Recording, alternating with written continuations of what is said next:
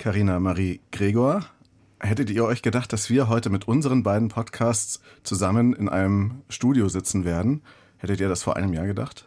Ich sicherlich nicht, weil ich weder das Studio im Kopf hatte, noch unseren Podcast, noch euren Podcast. Aber äh, wer weiß, wenn ich, äh, vielleicht haben mir nur die Daten gefehlt. Vielleicht äh, wurde ich da nur nicht mit den richtigen Trainingsdaten trainiert, um von vornherein drauf zu kommen, dass das passieren würde. Never. Also alleine, dass KI so ein Hype wird, dass man da auch so viel, so gerne drüber reden kann. Auch das hätte ich, glaube ich, vor einem Jahr. Na, wobei, es hat schon angefangen, aber dass der Hype so lange anhält und dass es so viel passiert, hätte ich nicht gedacht. Die wichtigste Information habt ihr jetzt alle überhört. Gregor ist eine KI und das hört ihr hier zum ersten Mal in diesem Podcast. KI verstehen. Der Deutschlandfunk-Podcast über künstliche Intelligenz im Alltag. Und damit willkommen zu KI Verstehen, dem Deutschlandfunk-Podcast zu künstlicher Intelligenz im Alltag, der heute aber in einer Art Doppelfolge erscheint, in einer großen Schaltkonferenz gemeinsam mit den KollegInnen vom KI-Podcast der ARD, des Bayerischen Rundfunks und des SWR mit Gregor Schmalzried in München zugeschaltet. Hallo Gregor. Hallo. Ich und, winke in meine Webcam. Und mit Marie Kilk vom KI-Podcast. Hallo, die sitzt bei Hi, uns im Studio in ich Berlin. Ich winke euch über den Schreibtisch zu. ich bin Moritz Metz und außerdem ist natürlich dabei Karina Schröder, auch vom Podcast KI Verstehen, den ihr hier auch gerade hört. Hallo Karina. Schön, dass wir alle zusammengekommen sind. Und wir sprechen heute über das Thema Zukunft passt sehr gut zum Jahreseinstieg. Die Zukunft, da diskutiert man immer viel darüber, aber kann denn KI, die ja so wahnsinnig viel Neues gebracht hat, auch in die Zukunft blicken? Können wir mit KI unsere Zukunft vorhersehen? Das diskutieren wir heute. Und ein Bereich, Karina, in dem schon lange versucht wird, in die Zukunft zu blicken, ist ja das Wetter. Wir machen es jetzt anders als bei der Tagesschau. Da gibt es das Wetter immer zum Schluss. Wir machen das Wetter gleich zu Beginn. Wie groß ist die Rolle, die KI da in diesem Bereich spielt? Also ich möchte erstmal mit so einer Art Grundthese anfangen, weil ich glaube, alle im Raum und auch in München sind sich einig, dass KI ja immer gerne eingesetzt wird, wenn es darum geht, Muster zu erkennen. Und als Laie dachte ich natürlich, ja komm, das Wetter, total klare Muster, da kann man doch total viel KI reinstecken und es stellt sich heraus, es ist nicht so einfach, wie ich gedacht habe.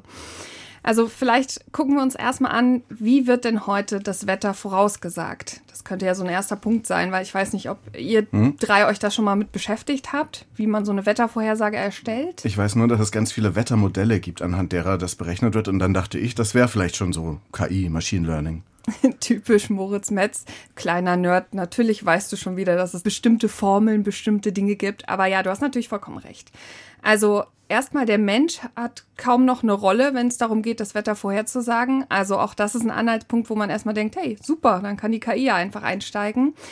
Es ist aber so, eine herkömmliche Wettervorhersage, die basiert auf physikalischen Gleichungen und äh, die werden dann mit computergestützten Verfahren ausgewertet. Das klingt jetzt alles ein bisschen kompliziert, deswegen versuche ich es erstmal einfacher zu sagen. Das Wetter aktuell wird erfasst, also da wird geguckt, zum Beispiel heute hier scheint die Sonne, ist irgendwie Wind da, ist es bei uns heute relativ kalt und so weiter und so fort. Und außerdem gewinnt man eben nicht nur Daten, indem man jetzt einfach mal aus dem Fenster guckt, das wäre ja nett, sondern man misst die auch richtig. Aber nicht nur in Wetterstationen, sondern auch an Land, ähm, mit so Messbojen, auf Schiffen, Flugzeugen, mhm. Wetterballons und all diesen Dingen. Und dann haben die Menschen sich mathematische Formeln ausgedacht, eben diese physikalischen Vorbedingungen, die eintreffen müssen, damit sozusagen, also wenn bestimmte Bedingungen gegeben sind, wenn eben die Sonne scheint, Wind geht und so weiter und so fort, wie wird wahrscheinlich das Wetter dann beeinflusst und wie wird es dann in drei Stunden? Also es werden solche quasi Simulationen durchgeführt, aber mehrere und die kosten viel Zeit und Rechenleistung. Ich habe zum Beispiel gelesen, der Computer des Deutschen Wetterdienstes, das sind sehr, sehr viele große Schränke und äh, die brauchen eine Stunde für die Berechnung der weltweiten sieben Tage Wetterprognose. Das ist wirklich viel. Also und das da, muss man ja auch immer als Gesamtes betrachten, exakt, oder? Genau, richtig. Und deswegen hat man sich natürlich überlegt, schon viel länger, aber im letzten Jahr ist das so richtig durchgestartet. Wieso können wir nicht einfach vielleicht KI irgendwo reinschalten, damit es CO2-freundlicher wird und damit man vielleicht weniger Rechenkapazität braucht? Findet man jetzt erstmal eine gute Idee oder nicht? Wenn die KI nicht selber viel Energie braucht, das wäre jetzt nur meine Frage. Weniger als äh, die Modelle. Okay. Lustigerweise. Ja. Und ähm, wir wissen aber ja trotzdem auch alle, die hier sitzen, wie so eine KI funktioniert. Und KI-Modelle, die arbeiten natürlich anders, die brauchen irgendwelche Daten. Also nimmt man sowas wie historische Messungen und die basieren natürlich auch wieder auf diesem physikalischen Modell. Also am Ende ist ja immer ein bisschen Mensch mit drin. Und es stellt sich heraus, die Methode die ist ziemlich vielversprechend. Also die Leute reden jetzt schon davon, vielleicht könnte das ein Paradigmenwechsel sein. Aber jetzt müsstet ihr schon aufhören. Moment, Karina hat doch gesagt, so einfach ist es nicht. Dazu kommen wir natürlich gleich. Zumindest gibt es jetzt ein paar Erfolgsgeschichten. Im Juli 2023, da haben schon zwei Forschergruppen verschiedene Modelle vorgestellt. Einmal zum Beispiel von Huawei Cloud, also von dem Unternehmen. Die haben so ein Modell entwickelt, um das Wetter vorherzusagen. Und äh, dann gibt es noch ein Modell von einer Universität, die den Niederschlag voraussagen kann. Und natürlich dieses Riesending von Google. Ich weiß nicht, wahrscheinlich habt ihr das auch schon mal gelesen. Graphcast. Mhm. Das ist auch sehr, sehr erfolgreich und hat wohl sehr beeindruckende Ergebnisse geliefert, um das Wetter vorauszusagen. Klingt erstmal vorteilhaft, mhm. aber ist es denn jetzt auch genauer und hat das dann auch Nachteile? Also genauer ist ein bisschen schwer zu sagen. Es ist immer so ein bisschen Wettrennen. Also die Firmen machen irgendwas mit KI und dann kommt das raus und die haben natürlich beeindruckende Studien und das sieht immer alles ganz gut aus. Aber natürlich sind das irgendwie auch sehr sage ich mal, gesteuerte Bedingungen und es gibt jetzt nicht wahnsinnig viele Langzeittests oder sowas. Das muss man vielleicht im Hinterkopf haben. Und Universitäten, die das vielleicht überprüfen könnten, die haben ja ganz oft von den Firmen keine keine Codes, die sie haben können, sondern die sehen auch nur in dem Paper, oh, das sieht so gut aus. Aber bestimmte Wetterbehörden haben die Sachen schon getestet und waren auch ganz angetan davon. Aber du hast es jetzt schon erwähnt, es gibt auch Nachteile. Und zwar ist eins der großen Probleme der Klimawandel weil natürlich durch den Klimawandel verschiedene Extremwetterlagen sehr plötzlich passieren. Und es hat nicht ein richtig gutes Muster, was man auslesen kann. Und da kommen wir quasi zur Stärke, die dann zur Schwäche wird, nämlich, okay, wenn man aber was nicht als Muster erkennen kann, dann kann man es natürlich nicht vorhersagen. Und es ist ganz oft auch so, weil das so viele Daten sind, werden die für die KI-Modelle gemittelt und auch das kann natürlich zu Ungenauigkeiten kommen. Also das sind zwei von den Punkten, wo man sagen muss, hm, man ist nicht ganz sicher, ob es besser ist. Plus, das, was äh, normalerweise in der herkömmlichen Wettervorhersage gemacht wird, das wird von Menschen immer wieder überprüft, immer wieder angepasst, immer wieder verbessert. Das ist natürlich bei der KI nicht so sehr, weil die lernt ja einfach selbst. Wir geben ihr Trainingsdaten, die lernt und lernt und lernt, aber man muss sozusagen auch da immer versuchen, gegenzusteuern und die zu überprüfen, gucken, ob sie stimmen oder nicht. Das ist sozusagen auch sehr, sehr lernintensiv und bedeutet, man kann die KI nicht ganz alleine laufen lassen. Und deswegen sind beide Vorgehensweisen irgendwie trotzdem auch arbeitsintensiv von Menschen. Also man könnte sagen, die sind jetzt noch im Training der Wetter-KI, obwohl sie enorm viele Daten aus der Vergangenheit haben, einfach weil Wetter so komplex ist, dass man es noch nicht komplett mit KI berechnen kann. Das hast du total gut zusammengefasst. Aber da wäre ja das Praktische, dass die Zukunft, was Wetter angeht, immer vor der Tür steht. Also wenn man die KI einen Tag vorausrechnen lässt und dann diesen Tag tatsächlich misst, wenn er kommt, dann dürfte sie ja schon einiges gelernt haben. Und dann macht man das 365 Mal und äh, für meinen Kopf klingt das eigentlich ganz einleuchtend. Für die Welt ist es auch einleuchtend und ich glaube auch die Forschungsriege hat verstanden, dass KI in der Wettervorhersage keine Ausnahme bleibt, sondern in Zukunft immer mehr vorkommen wird. Das Einzige, wo gerade noch so ein bisschen dran gerätselt wird, kann man nur KI einsetzen oder muss man das vielleicht irgendwie so ein bisschen kombinieren. Also es gibt zum Beispiel ein Projekt vom Karlsruher Institut für Technik und die haben versucht, eine hochauflösende Niederschlagskarte zu machen mittels KI. Jetzt klingt das auch erstmal irgendwie trocken. Ja gut, Niederschlagkarte, mhm. warum? Brauche ich das. Aber erstaunlicherweise, und da habe ich richtig viel gelernt, ist Niederschlag wohl das Schwerste, was man voraussagen kann. Also es ist sehr, sehr komplex, weil so viele Natur, und rundum Ereignisse zusammenkommen müssen, damit Niederschlag kommt und man weiß nicht genau, wie viel Niederschlag, weil bei der herkömmlichen Berechnung ist es so, dass es alles sehr, sehr grob ist. Und das heißt, man kann nicht sagen, also es sind mehrere Quadratkilometer und man kann nicht sagen, hier in dem einen Städtchen regnet's, da regnet so und so dolle und im anderen Städtchen regnet es ein ganz klein bisschen weniger. Das ist, fand ich sehr, sehr faszinierend. Jetzt hat man aber überlegt, Moment, so mit der KI, vielleicht kann die irgendwie helfen und es hat tatsächlich geklappt. Die haben das erstmal grob sozusagen mit den alten Methoden ausrechnen lassen. Dann haben die eine KI trainiert, die nur mit Regenkarten trainiert hat, die quasi aus der Vergangenheit nur gelernt hat, wie sind so Regenverteilungen in diesem Gebiet, wie muss ich das sozusagen einschätzen, was war sonst in diesem Gebiet in der Vergangenheit los. Und das Coole ist, dann gibt es noch eine KI, die die andere kontrolliert. Und das ist auch total spannend, dass es sowas gibt, dass sie jetzt schon überlegt haben, wir brauchen eine KI, die die andere KI überwacht. Und dann stellt sich raus, die schaffen es tatsächlich, die beiden KIs viel hochauflösendere Niederschlagskarten zu machen. Und jetzt fragt ihr euch wahrscheinlich, hä, aber wie haben die das denn überprüft, dass das wirklich stimmt? Und zwar ist es so, dass sie ein Gebiet genommen haben, wo mhm. die schon Niederschlagskarten hatten. Und dann haben sie es einfach verglichen. Vielleicht könnte man das ja sogar dann benutzen, um irgendwann zum Beispiel sowas wie das Ereignis im Ahrtal vorhersagen, wenn man nämlich sowas wie genauere Niederschlagskarten hätte. Also Großwetterereignisse, auch Katastrophen vorhersagen, aber vielleicht auch die Frage, wann übertreffen wir das 1,5 Grad Ziel, solche Themen. Genau, solche Themen könnte man vielleicht irgendwann mit der KI lösen.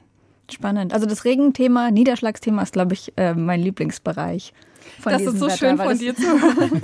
es ist der Bereich, an dem man, glaube ich, am meisten davon hätte. Ich habe erst letzte Woche den Fuß vor die Tür gesetzt und äh, nachdem mein Telefon mir geschworen hatte, dass es nicht regnet und äh, es hat sehr wohl geregnet. Da ist noch viel Disruption möglich in dem Bereich. Ja, ein Grad mehr oder weniger ist mir eigentlich total egal und ich freue mich, wenn die Sonne scheint, aber ob es regnet, das ist wirklich, also auch im Alltag, finde ich, hilfreich. Sorry, ich dachte, du meinst ein Grad mehr oder weniger auf globale Temperaturen oh gesehen. Nein, das macht schon einen Unterschied, glaube ich. Trotzdem muss man sagen, das ist jetzt alles noch ganz am Anfang. Und obwohl die Ergebnisse von diesen Unternehmen zum Beispiel sehr vielversprechend sind, gibt es da noch was anderes zu bedenken. Und zwar habe ich mich mit Luca Glavion und Julius Polz unterhalten. Die sind beide vom Karlsruher Institut für Technik, sind dort Doktoranden, haben diese verbesserten Niederschlagskarten mitgemacht. Und da ist eine Sache, die ist mir ganz, ganz sehr hängen geblieben, die Julius Polz gesagt hat. Was auch wichtig ist, ist, dass die KI zwar bessere Vorhersagen macht, aber das Verständnis übers Wetter in vielen von diesen Anwendungen deswegen nicht besser wird. Und in einem gewissen Sinne zu Recht sind viele Meteorologen besorgt, dass jetzt diese klassische Modellierung und die klassische Forschung zur Wettervorhersage stärker eingestampft wird. Also das heißt, die haben natürlich total Angst, weil man, ich habe es ja schon mal erwähnt, man muss die KI immer wieder nachtrainieren und man muss sozusagen immer die Ergebnisse überprüfen und muss ganz viel machen. Und die Angst könnte sein, wenn man jetzt sieht, hey, die können das schon ganz gut, die KI, dann lassen wir die einfach mal machen, dass die nicht mehr genug eben für die Forschung da ist. Die ist aber super wichtig, weil wenn die Forschung nicht passiert, hat die KI keine ordentlichen Daten und dann wissen wir ja, was passiert, wenn keine ordentlichen Daten da sind. Bei Wetter kann man schon sagen, dass das ein Bereich ist, in dem es sehr viele Daten gibt. Und je näher dann so eine Regenwolke rückt, desto präziser kann man natürlich auch sagen, dass sie gibt. Das erinnert mich an das Konzept Nowcasting. Normalerweise mhm. heißen ja Vorhersagen Forecasting, aber mhm. Nowcasting ist dann eher so ein Begriff, den habe ich in der Pandemie gelernt. Da ging es dann darum zu berechnen, wie hoch sind denn eigentlich jetzt gerade die Infektionszahlen.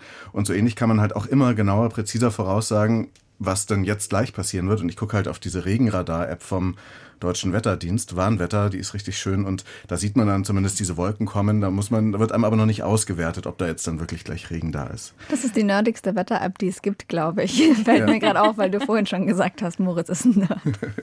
da bin ich aber, glaube ich, nicht alleine, denn wir haben uns ja auch noch mit anderen Themen beschäftigt und Marie Du hast geguckt auf einen Bereich, wo es ja auch extrem viele Daten schon gibt und wo auch Geld zu verdienen ist, und das ist der Konsumbereich. Ja, ich habe tatsächlich eine Geschichte dabei, die über zehn Jahre alt ist, habe ich jetzt gemerkt bei der Recherche. Die beginnt mit einem Mann, der in so einen amerikanischen Supermarkt kommt und ist super wütend und hat irgendwie so in den Händen lauter Prospekte und Rabattgutscheine und sagt, er möchte den Manager sprechen und fängt dann an, sich zu beschweren, weil die Rabattgutscheine an seine Tochter geschickt wurden, die minderjährig ist und die aber Werbung machen für Babyklamotten und Gitterbettchen. Und er sagt so, was soll das? Wollt ihr meine junge Tochter ermutigen, dass sie jetzt ein Baby kriegen soll? Die ist noch in der Highschool. Mhm. Und der Manager kann sich halt erstmal nur entschuldigen und weiß auch nicht, schickt den Mann nach Hause. Und ein paar Tage später ruft er ihn aber nochmal an. Und der Mann, der sich beschwert hatte, ist total zerknirscht und sagt so, ja, in meinem Haus sind offenbar Sachen passiert, von denen ich nicht äh, wusste und das Baby kommt im August. und diese Firma, die diese Werbeprospekte verschickt hat, die hatte recht. Das heißt, äh, das Mädchen hat sich dann schon mal für diese Werbeprospekte angemeldet oder gibt es da noch einen anderen Grund? Nee, genau. Die Sache ist die, dass tatsächlich einfach dieser Laden, also die sammeln sehr viele Daten über alle möglichen KundInnen und die sind tatsächlich einfach wirklich gut da drin, Konsumverhalten vorherzusagen. Und gerade so Schwangerschaften, frühe Elternschaft sind super interessant aus Konsumsicht, weil das ein Bereich im Leben ist, wo man nochmal seine Gewohnheiten neu prägt, weil man dann einfach super gestresst ist, aber auch super viel neuen Kram braucht, wenn man ein Baby kriegt. Und das heißt, es ist eigentlich aus Werbesicht eine sehr interessante Phase im Leben, wenn ich weiß, bevor jemand ein Baby kriegt, dass ich die dann möglichst mit Werbung an mich binde. Da ist dann auch wieder viel Geld im Spiel, aber wie konnten die dann herausfinden, dass dieses Mädchen, wusste das dann eigentlich selbst schon, dass es schwanger sein wird? Hat, hat die das ihrem Vater noch nicht erzählt? Das weiß ich nicht genau. Ich muss auch dazu sagen, es ist so ein bisschen umstritten, ob die Geschichte genau so passiert ist, wie sie erzählt wird. Das wurde damals in der New York Times berichtet, aber es ist ein bisschen so zu schön, um wahr zu sein, um dieses Bild zu illustrieren. Aber ich glaube, dass es plausibel ist, das kann jeder von uns verstehen, weil wir alle schon mal Handywerbung auf dem Handy hatten, wo wir dachten, so woher wissen jetzt die Algorithmen, was ich als nächstes kaufen würde. Also im Fall von der Schwangerschaft ist es wohl tatsächlich so, es gibt so ein paar Produkte, wenn man anfängt danach zu suchen, Bodylotion kauft jeder. Aber wenn Leute plötzlich sehr viel unparfümierte Bodylotion kaufen, dann ist es wahrscheinlicher, dass eine Schwangerschaft vorliegt. Und wenn dann noch ein blauer Teppich dazu kommt oder bestimmte Vitamine tatsächlich in einem bestimmten Trimester, dann gibt es irgendwie so einen Pregnancy Score, der ja, ja. scheinbar und sehr akkurat ist. Alter und all diese Faktoren. Also wenn man weiß, wie alt die Person ist, welches Geschlecht sie hat, ob sie in einer Beziehung ist oder nicht, das sind auch immer so Faktoren, die gern da mit reingenommen werden, um dann nochmal dieses Bild runder zu machen. Gregor in München, also aus meiner Sicht wäre das aber jetzt noch nicht richtig KI. Das sind einfach sozusagen bestimmte Bedingungen. Wenn die eintreten, dann das. Das ist ja wie ein Algorithmus. Wenn wir jetzt aber sagen, da wird eine riesige Menge von Konsumerdaten trainiert und daraus wird was abgeleitet und auf ganz geheimnisvolle Art kann dann die KI rauskriegen, diese Person ist schwanger, obwohl vielleicht der Schwangerschaftstest noch gar nicht aufleuchtet. Dann ist es ja erst richtig KI oder wie weit ist da KI? Die Frage, ab wann was KI ist, wann was Machine Learning ist, wann was ein Algorithmus ist, das sind Sachen, die sich, glaube ich, für die Leute, die die Programme schreiben, gar nicht stellen, sondern man fragt sich einfach, wie kommen wir einfach an das möglichst akkurateste äh, Ergebnis und wissen am meisten und können am besten das äh, Konsumverhalten der Leute vorhersagen. Es gibt ja schon seit längerem diese Stories, dass Google uns eigentlich noch viel akkuratere Werbung anzeigen könnte, aber sie es absichtlich nicht machen, weil äh, es ein bisschen creepy ist. Also die Vorstellung, dass man Werbung äh, zugeschaltet bekommt, die so wahnsinnig gut auf den eigenen Alltag hingeschnitten ist, die führt dann bei vielen Leuten eben zu sowas wie bei dieser Geschichte, nämlich dass man sich denkt, oh, ich fühle mich da eigentlich unwohl damit. Ja, also ich, ich glaube, Werbung kann schon sehr unheimlich sein und es ist sehr naheliegend, dass äh, KI mittlerweile da so gut ist, dass die Menschen die KI so ein bisschen zurückpfeifen müssen und sagen müssen, jetzt sei mal ein bisschen generischer. Das ist total richtig und das ist ein bisschen wie beim Wetter auch. Also wenn man die großen Datenmengen hat, dann kann man daraus was extrapolieren. Und das ist eigentlich meistens nur Statistik. Und auch wenn wir es KI nennen, ist es nur Statistik. Nur die Frage ist halt, sitzen da Menschen, die sich irgendwie überlegen, was ist die beste Formel? Oder werfen wir die Daten einer Maschine hin und ein Machine Learning-Algorithmus äh, ich meine, die findet wirklich, die beste Formel? Die wirklich gute KI wäre natürlich die, die schon weiß, dass sie dann zu creepy ist und sich sozusagen selbst korrigiert. Aber das ist der nächste Schritt. Naja, also es gibt schon noch eine Möglichkeit, das auf die Spitze zu treiben. Und zwar jetzt gerade im Dezember kam ein Artikel raus von Forschenden an der Uni in Dänemark, die gesagt haben, sie haben eine KI trainiert mit äh, Lebensereignissen. Also auch sowas wie Schwangerschaft und noch alle möglichen anderen Ereignisse im Leben auch. Und die haben gesagt, die betrachten das Leben einfach als eine Sequenz von Ereignissen so wie auch ja ein Satz eine Sequenz von Wörtern ist. Mhm. Und wenn ChatGPT ja sehr gut da drin ist, mittlerweile das nächste Wort in einem Satz vorherzusagen, dann haben sie gesagt, dann kann doch die KI auch vielleicht vorhersagen, was ist das nächste wichtige Lebensereignis, inklusive der Tod. Und das war tatsächlich dann überall in den Schlagzeilen so, es gibt jetzt den KI-Todescalculator. und du kannst hier deine Lebensdaten eingeben und mit 70 bis 90 prozentiger Wahrscheinlichkeit rausfinden, ob du stirbst. Aber das Absurde ist, dass es das, also ich meine, ich hätte 2016 schon darüber was gemacht über eine KI in den USA, die trainiert wurde, um herauszufinden, wie lange jemand lebt. Und diese Idee davon, dass man vielleicht irgendwann, und jetzt werden wir ganz abstrakt und gruselig, wenn wir hier zusammenkommen, man könnte sich ja vorstellen, dass man eben nicht nur für den eigenen Gebrauch oder für den Konsum irgendwie was über die Leute lernen möchte, sondern meine Krankenkasse will ja vielleicht auch lernen, wie gesund lebe ich, wie lange werde ich wohl leben. Lohnt sich die Behandlung eigentlich noch? Die ist sehr teuer. Ich weiß nicht, ob die Karina die kriegen sollte. Und wenn es sozusagen ganz schlimm kommt, könnte man das ja auch dann irgendwann in solchen Bereichen, also wirklich in der Gesundheitsversorgung einsetzen. Ja, in so Triage-Situationen in der Intensivstation, genau. wir haben nicht genügend Intensivbetten frei und solche Entscheidungen müssen ja getroffen werden, das ist ja faktisch so. Und ich kann mir schon auch vorstellen, dass dann da KI Berechnungen durchführen kann, die genau sowas dann äh, möglicherweise gut entscheiden können, weil sie halt vielleicht bestimmte Daten haben. Aber, aber das weiß ich zum Beispiel nicht. Also vermeintlich gut. Ne? Wir neigen dazu, irgendwie der KI so eine Art Neutralität zuzuschreiben und immer so eine Hoheit von wegen, oh, KI kann Sachen besser entscheiden, weil das ist ja nur Faktenbasis und die entscheiden ja nur aufgrund von Daten. Und das ist zum Beispiel eine Sache, ich will jetzt das Wetter nicht wieder rausholen, aber es ist eine Sache, die mich am Wetter sehr fröhlich macht, weil das sind alles Zahlen. Da kann man nicht so viel irgendwie mit Wörtern reininterpretieren. Also es gibt auch Wörter, aber es gibt sowas wie wolkig oder so.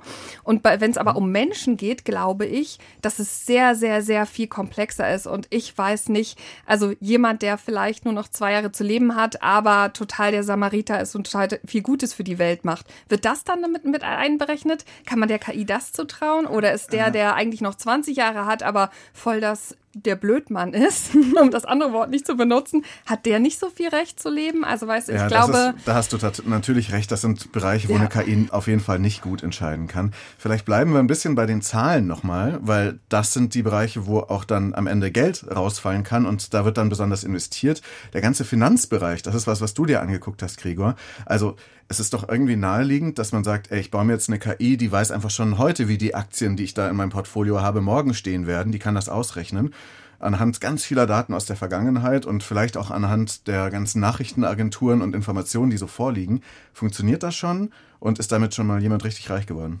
Ich habe äh, gerade eben mal einfach versucht, reich zu werden und ich habe GPT-4 gefragt, welche Aktie wird sich 2024 gut entwickeln? Du darfst nur in einem Wort antworten, damit er mir nicht direkt so, ein, so, ein, so einen Aufsatz gibt. Und das Wort war Apple.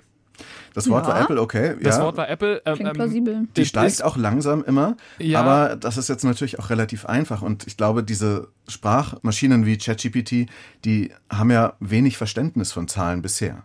Das Interessante daran ist, glaube ich, dass wenn man sich die Trainingsdaten anschaut von GPT-4 und all das, was so im Internet um unterwegs ist, dann tut die KI da ja quasi nichts anderes, als aus der Vergangenheit auf die Zukunft zu schließen. Nämlich Apple ist würde man sagen, die letzten paar Jahrzehnte einfach die Aktie gewesen, die am besten gelaufen ist. Also warum soll sie nicht auch in der Zukunft besser laufen? Sie nimmt sich sozusagen den Trend der Vergangenheit und schiebt den in die Zukunft. Und das Interessante ist, ungefähr das ist tatsächlich das, was auch an der Wall Street schon seit langem Alltag ist. Also es ist ein bisschen wie bei euren Themen. Wir müssen da gar nicht jetzt so tun, als äh, würde etwas völlig Neues erfunden, sondern eigentlich ist der komplette moderne Finanzmarkt zu großen Teilen gar nicht mehr möglich ohne Algorithmen, ohne Machine Learning, was äh, Daten zusammensammelt und daraus Prognosen erstellt für die Zukunft, nach denen dann gehandelt werden kann. Also das einfache Beispiel, was ich jetzt hier gemacht habe mit GPT-4, das ist natürlich ein bisschen banal. Das liegt aber daran, dass GPT-4s Datenlage nicht sehr gut ist. Hast du schon gesagt, das ist mit Zahlen so mittelmäßig und das bedeutet, die KI wird mir einfach nur eine generische erfolgreiche Firma nennen oder zumindest eine, die in der Vergangenheit erfolgreich war. Aber sie hat ja zum Beispiel keine wirkliche Ahnung davon.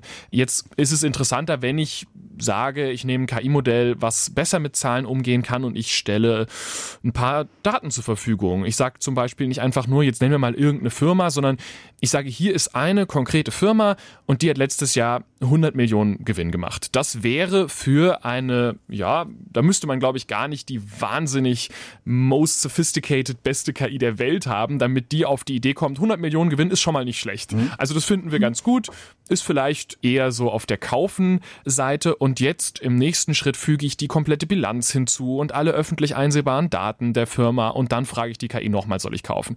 Und dann tue ich alle öffentlich einsehbaren Daten der ganzen Konkurrenzfirmen und Firmen von aus der Supply Chain. Also wenn eine Firma, die denen immer Materialien liefert, auf einmal bankrott gegangen ist, dann ist das ja auch relevant. Und wenn man all diese Daten zusammenschiebt und einem KI-Modell gibt, dann hat man tada, sowas wie Bloomberg GPT. Das ist so eine Art AI-Tool für die Finanzbranche, das es schon gibt. Und natürlich werden auch diese Tools ständig weiterentwickelt, weil das Internet ist ja voll mit Informationen über die Welt, über die Wirtschaft und letztlich ist ja das alles, was zählt. Wenn zum Beispiel sowas passiert wie neulich, dass bei Boeing eine Tür abbricht, dann kriegt das Internet das sehr schnell mit. Und wenn man einen Algorithmus am Laufen hat, der automatisch schaut, worauf auf Social Media gesprochen wird und auf einmal wird überall darüber gesprochen, gesprochen, dass bei Boeing eine Tür abgebrochen ist, dann wäre dieser Algorithmus wahrscheinlich der erste, der auf die Idee kommt zu sagen, ah, wahrscheinlich äh, deinvestiere ich erstmal bei Boeing. Und Vielleicht entwickelt sich das in der nächsten Zukunft nicht so wahnsinnig. Und das gut. ist jetzt auch ein Bereich, wo es dann teilweise im High-Speed-Trading wirklich um Millisekunden geht, oder? Absolut. Da gibt es so ein paar Pioniere. Also es gibt den Renaissance Tech Medallion Fund. Die haben tatsächlich zum Beispiel zwischen 1988 schon, also es ist nichts, äh, was jetzt erst über die letzten paar Jahre sich entwickelt hat, zwischen 88 und 2018 so im Jahr 66 Prozent Rendite gemacht, was für so eine Art von Fonds schon ziemlich gut ist. Und die haben von Anfang an auf frühe Formen von Machine Learning gesetzt. Mittlerweile machen das alle. Mittlerweile geht es um, wie lang sind die Kabel, die dahin führen, wie schnell kann unsere Rechenleistung tatsächlich aus einem Signal ein handelbares Stück Information machen. Und wer ist der Erste, der in eine Aktie ein oder aus der Aktie aussteigt. Und das Ganze treibt auch teilweise absurde Blüten. Es gibt nämlich äh, diese Geschichte, die hat 2011 ein Blogger festgestellt. Und zwar hat der sich angeschaut, wie sich die Aktie von Berkshire Hathaway entwickelt. Berkshire, Berkshire. Hathaway ist ja dieser Superkonzern von äh, Warren Buffett. Und er meint, das war seine These, dass diese Aktie ab und zu einfach hochgeht, obwohl eigentlich mit der Firma gar nichts passiert. Und seine Theorie dafür war, die Aktie geht immer dann hoch, wenn die Schauspielerin Anne Hathaway einen neuen Film rausbringt. Weil der Name Anne Hathaway mit positiven News im Internet landet. Die Algorithmen hören Hathaway und positiv und schieben die Aktie hoch. Also zum Beispiel an dem Tag, an dem Anne Hathaway die äh, Oscars gehostet hat, da ging Berkshire Hathaway um 3% hoch. Also so, so war das Muster, was er da erkannt hat.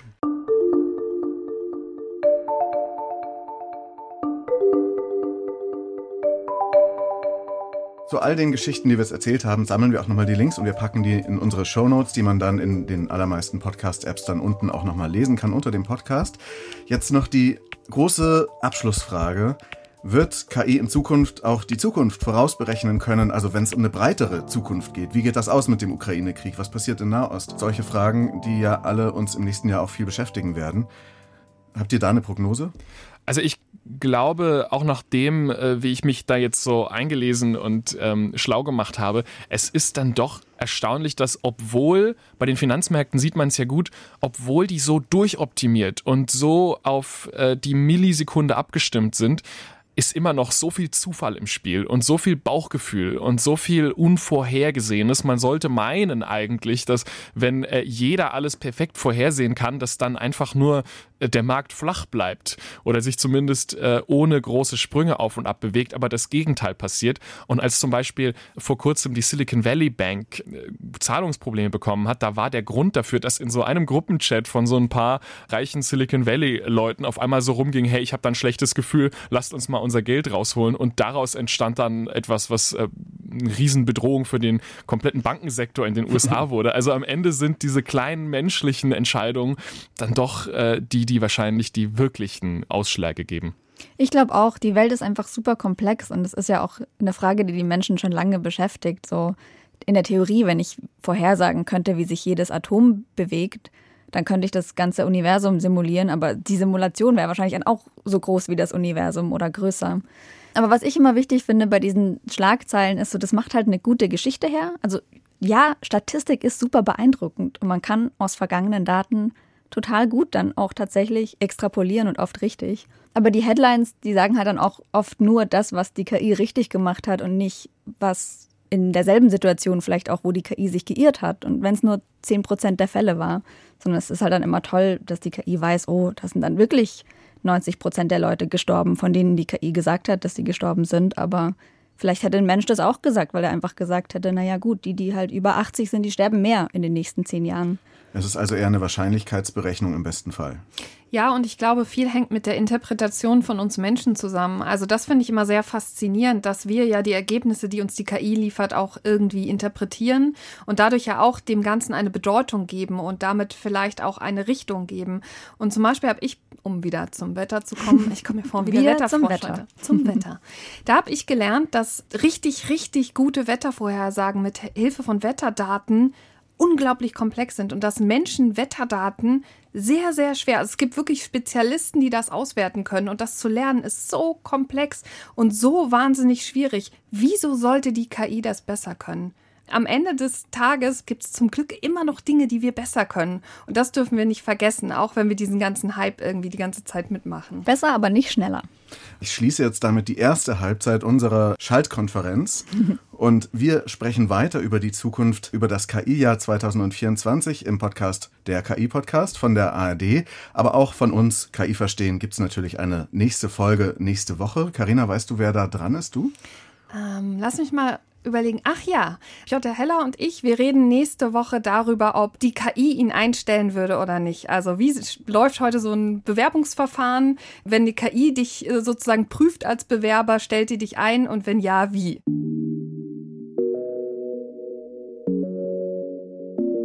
Ich finde es eigentlich ganz gut, dass die Welt noch nicht komplett vorhersehbar ist, weil wenn, dann wären diese ganzen Folgen ja eigentlich auch ein bisschen obsolet. Dann müsste man sich ja damit gar nicht mehr beschäftigen, ob man eingestellt wird oder nicht, weil dann wäre ja eigentlich alles schon klar. Ich finde es ganz gut, dass noch ein bisschen Sachen offen bleiben.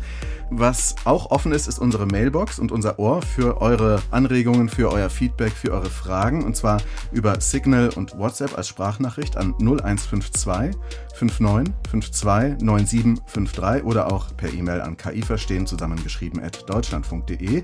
Wir hören uns dann also wieder am nächsten Donnerstag oder schon am Dienstag drüben bei der ARD. Und noch ein kleiner Hinweis, es gibt eine spannende mehrtägige Veranstaltung, ein Civic Coding Innovation Camp von verschiedenen Bundesministerien und einem Innovationsnetz KI für das Gemeinwohl. Da kann man jetzt schon seine Ideen hinposten wie KI-Anwendungen sozial nachhaltig und partizipativ entwickelt und eingesetzt werden können. Und es gibt dann dort Preise bis zu 30.000 Euro für die verschiedenen Teams. Dazu auch Links in unseren Shownotes. Tschüss.